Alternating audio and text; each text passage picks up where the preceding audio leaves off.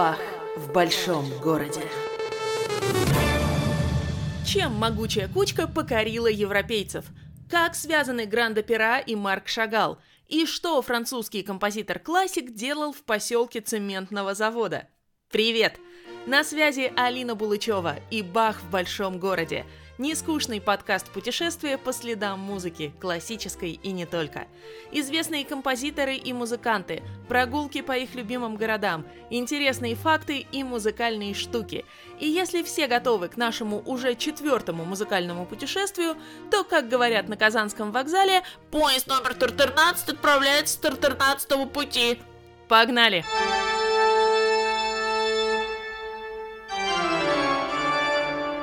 Сегодня утром проснулась и так захотелось чего-нибудь французского. Берет, багет, шанель номер пять, чашечка эспрессо, хруст французской булки. И все это за столиком в уличном кафе с видом на Эйфелеву башню. А фоном обязательно Ив Монтан. Мечты, мечты. А кстати, знаете ли вы факты про Эйфелеву башню?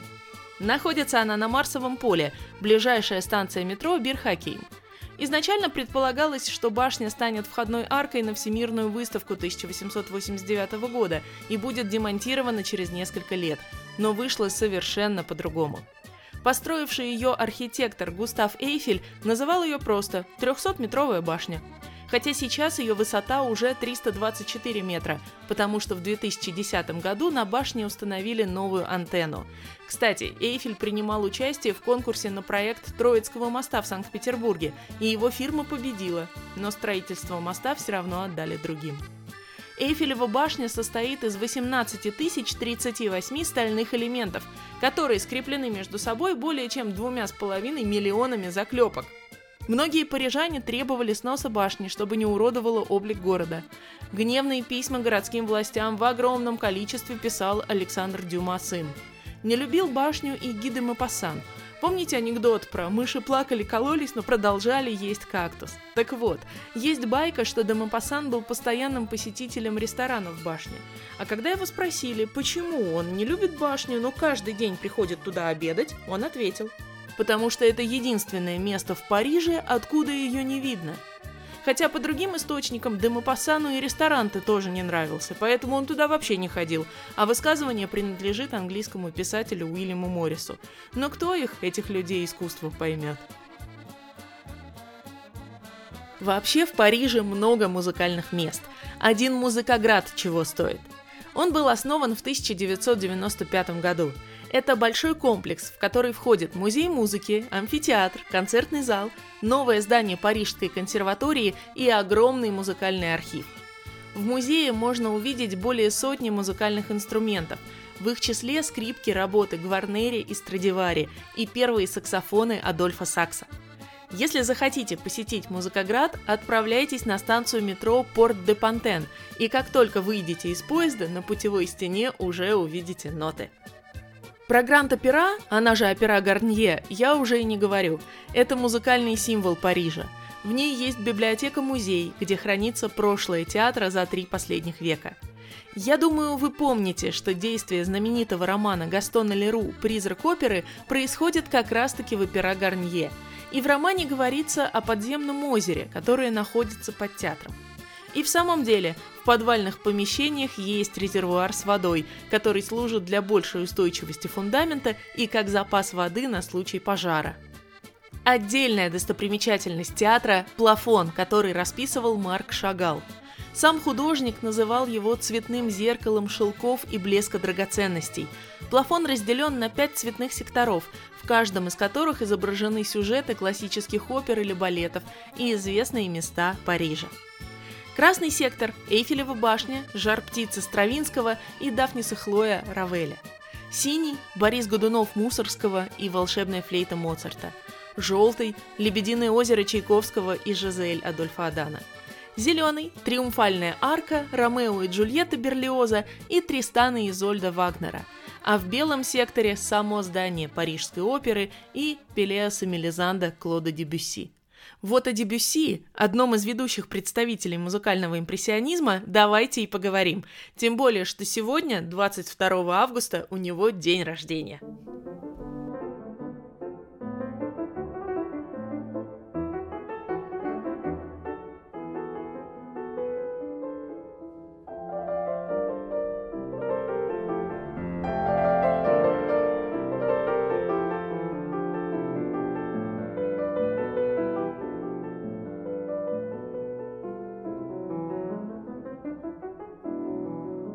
Ашиль Клод Дебюсси родился в 1862 году в Сен-Жермен-Ан-Ле. Это пригород Парижа, со средних веков известный как местонахождение загородной резиденции французских королей – замка Сен-Жермен. Если приедете смотреть замок, прогуляйтесь и по городку у его подножия. На улице Пайе найдете дом, где появился на свет Дебюсси. Можно зайти внутрь и подняться на второй этаж. Музей маленький, в нем буквально пара комнат, где выставлены личные вещи и нотные партитуры композитора. Здесь Дебюсси прожил первые два года своей жизни. Под комнатами, где сейчас находится музей, отец композитора держал маленький фаянсовый магазинчик. Потом семья переехала в Париж, где и прошло почти все детство Дебюси, если не считать периода франко-прусской войны, когда мать увезла его в Канны, подальше от военных действий.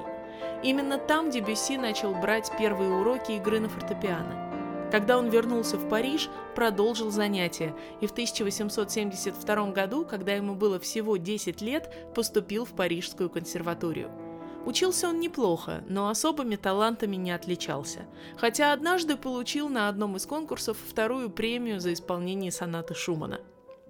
С некоторыми преподавателями Дебюсси часто вступал в конфликты. Особенно это касалось Эмиля Дюрана, который преподавал гармонию и аккомпанемент.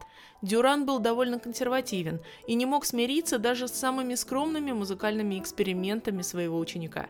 Сам же Дебюсси потом писал – Гармония в таком виде, как ее преподают в консерватории, представляет собой напыщенно смешной способ сортировки звуков. Желание изменить старые правила и создать новую музыку всю жизнь сопутствовало Дебюси.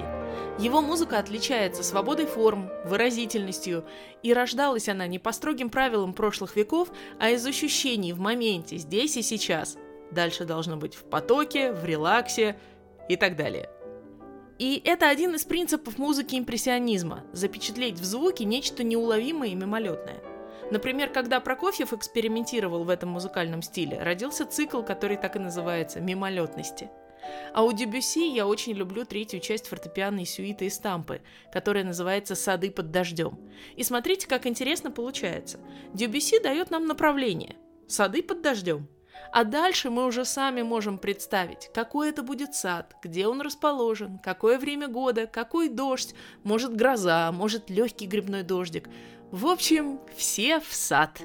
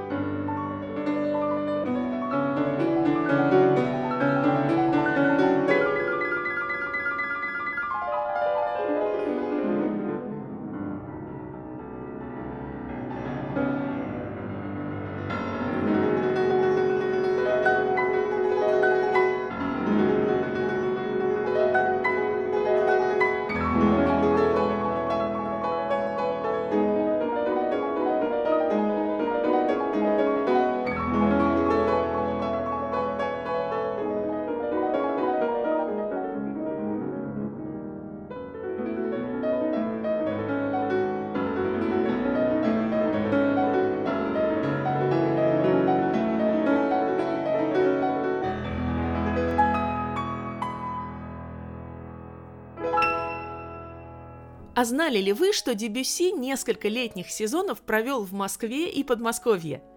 В 1880 году он познакомился с русской баронессой Надеждой Филаретовной фон Мек. Да-да, той самой, которая была близким другом Чайковского – Фон Мек пригласила Дебюсси в качестве учителя музыки для своих дочерей, и часть 80-го года он путешествовал с ее семьей по Италии и Швейцарии, а лето 81 и 82 вообще жил в доме фон Мек в Москве и в ее усадьбе Плещеева под Подольском. Если вдруг вам захочется своими глазами увидеть эти места, то дом фон Мек, который еще называется домом трех композиторов, потому что кроме Дебюсси там в разное время гостили Петр Ильич Чайковский и Ференц Лист, вы найдете по адресу Мясницкая, 44, дробь 1. Усадьба Плещеева сейчас находится в плачевном состоянии, потому что в советское время она была продана цементному заводу. Но посмотреть на развалины господского дома все еще можно. Едем до станции МЦД Подольск, а там садимся на автобус номер один до остановки Цемзавод. Несколько минут пешком, и вы на месте. Несколько лет Дебюси преподавал музыку детям фон Мек, а потом его угораздило влюбиться в одну из дочерей, Софью. Он признался Надежде Филаретовне в своем чувстве к Соне и даже попросил ее руки. Но фон Мек решила, что бедный француз-студент не лучшая партия для ее дочери, а потому указала Дебюсси на дверь. Потом, когда он стал известным композитором, наверное, жалела. А с Софьей, которая впоследствии стала княгиней Голицыной, Дебюсси встретился через 30 лет на своем концерте в Москве. Очевидцы говорили, что между ними произошел следующий диалог. Софья сказала ему – я слышала твои прелюдии. Особенно мне понравилась девушка с волосами цвета льна. А Дебюси ответил, это о тебе. Какая романтика. Давайте послушаем.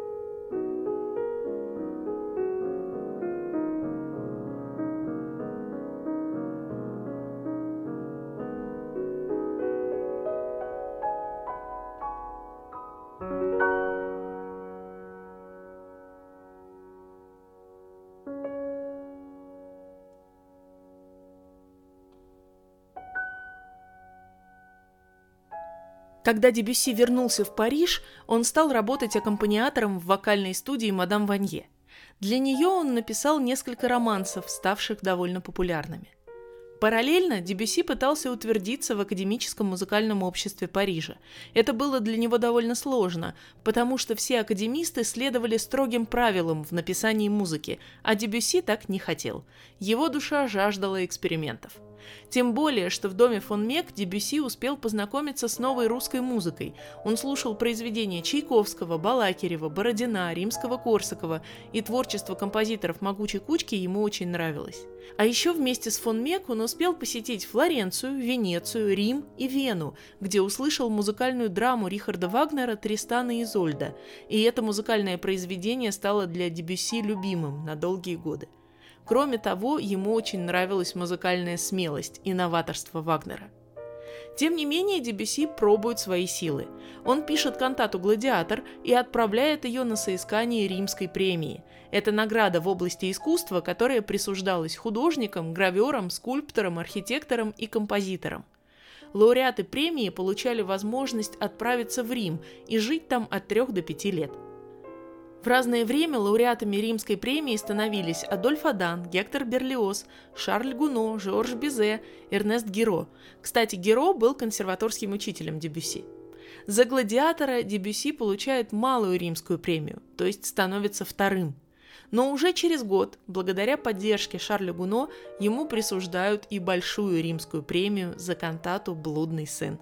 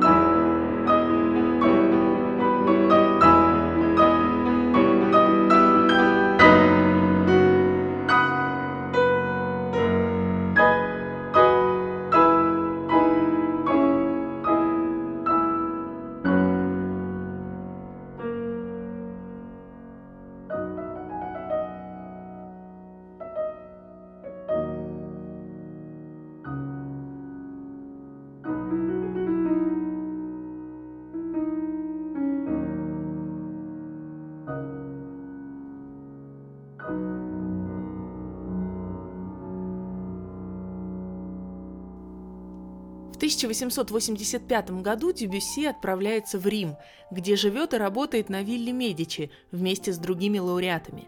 Римский период не стал для него особенно плодотворным, потому что итальянская музыка и ее традиции оказались ему совсем не близки.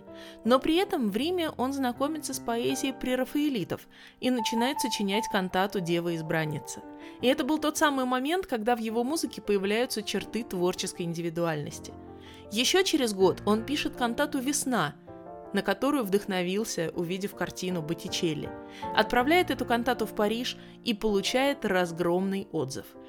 Несомненно, Дебюси не грешит плоскими оборотами и банальностью.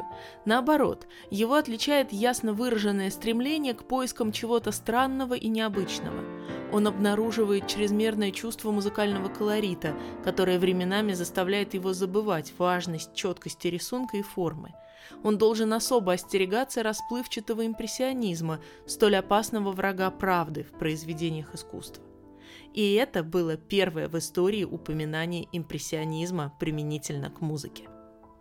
После Рима Дебюси едет в Германию, в Байройт, где ежегодно проходили музыкальные фестивали, и снова погружается там в атмосферу музыки Вагнера, который изначально те фестивали и проводил – Но кроме этого, Дебюсси продолжает интересоваться разными направлениями. Например, большое влияние на него оказала музыка Мусорского.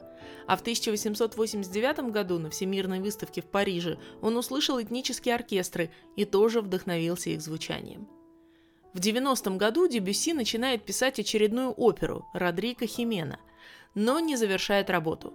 Тут нужно сказать, что в итоге из шести проб оперного жанра была завершена только одна – Пелеаса Мелизанда. В это время Дебюсси знакомится со многими творческими людьми, например, с отцом испанской классической музыки Исааком Альбенисом, с писателем Иваном Тургеневым и певицей Полиной Виардо, с художником Клодом Мане, с Эдгаром Аланом По. А в 91-м происходит очень важная встреча, не побоюсь этого слова, судьбоносная – Дебюси совершенно случайно знакомится с топером из одного трактира на Монмартре, Эриком Сати. Молодые люди быстро находят общий язык. Выясняется, что Эрик тоже сочиняет музыку, и Дебюси сначала заинтересовался его необычными гармоническими решениями, а потом уже его суждениями. И да, это был тот самый Эрик Сати, который стал основоположником музыки модерна и создал «шестерку», французский аналог «могучей кучки», чтобы защитить французскую музыку от влияния извне. И пусть в дальнейшем Дебюси и Сати не всегда были согласны с творчеством и взглядами друг друга и часто стояли по разные стороны баррикад, но они оба стали лицом французской музыки начала 20 века, а между собой дружили почти 25 лет. В это время рождается одно из самых известных произведений Дебюси – «Бергамасская сюита». Состоит она из четырех частей. Начинается прелюдией, продолжается минуэтом, заканчивается паспия – бретонским танцем. А вот третья часть, которую я пропустила в своем перечислении, известна всем. Это лунный свет.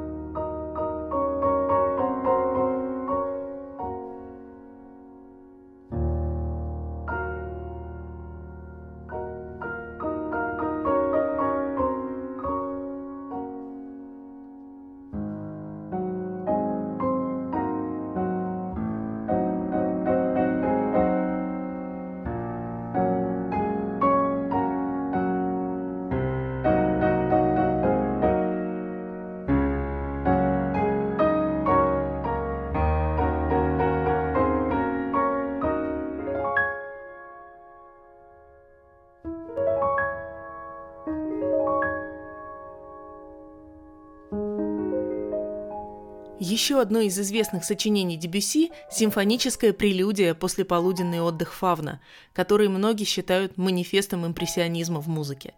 В дальнейшем на музыку этой симфонической прелюдии Вацлав Нижинский поставил одноактный балет.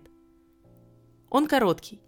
Фавн просыпается, любуется виноградом, играет на флейте и вдруг видит группу нимф. Он идет к ним, все нимфы разбегаются, кроме одной – она танцует с фавном, держа в руках шарф, а затем уходит, но шарф оставляет. Фавн забирает шарф и возвращается к себе в логово. В первой постановке 1913 года Фавна танцевал сам Нижинский. В дальнейшем партию Фавна исполняли и Рудольф Нуреев, и Николай Цискоридзе.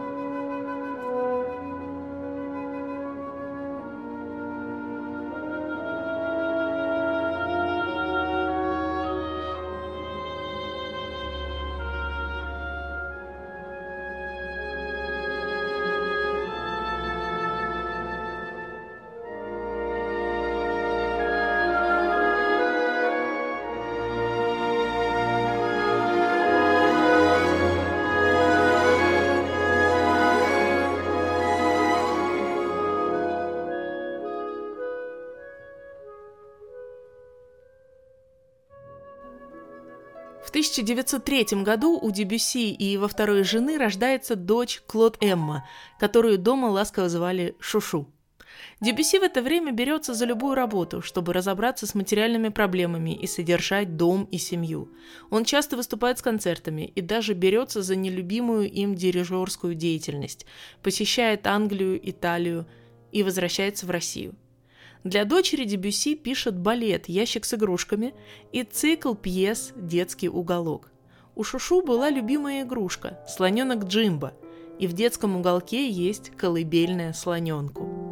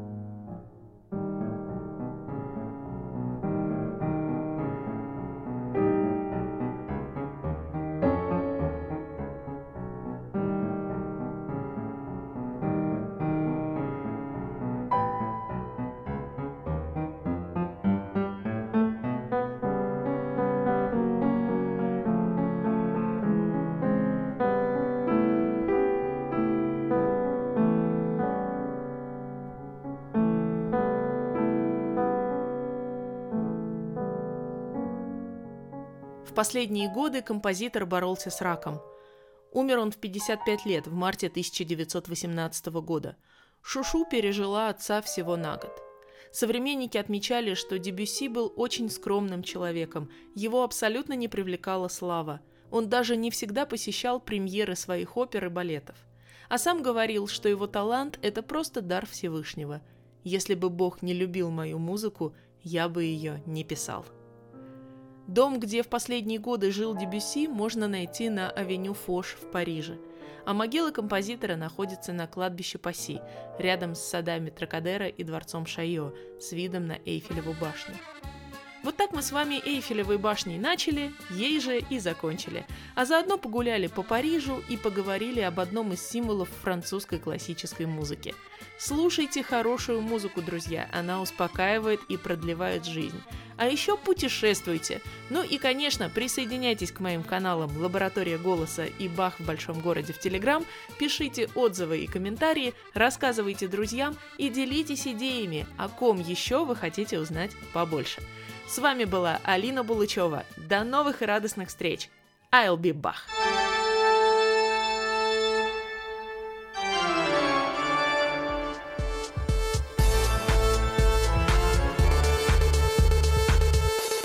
Бах в большом городе.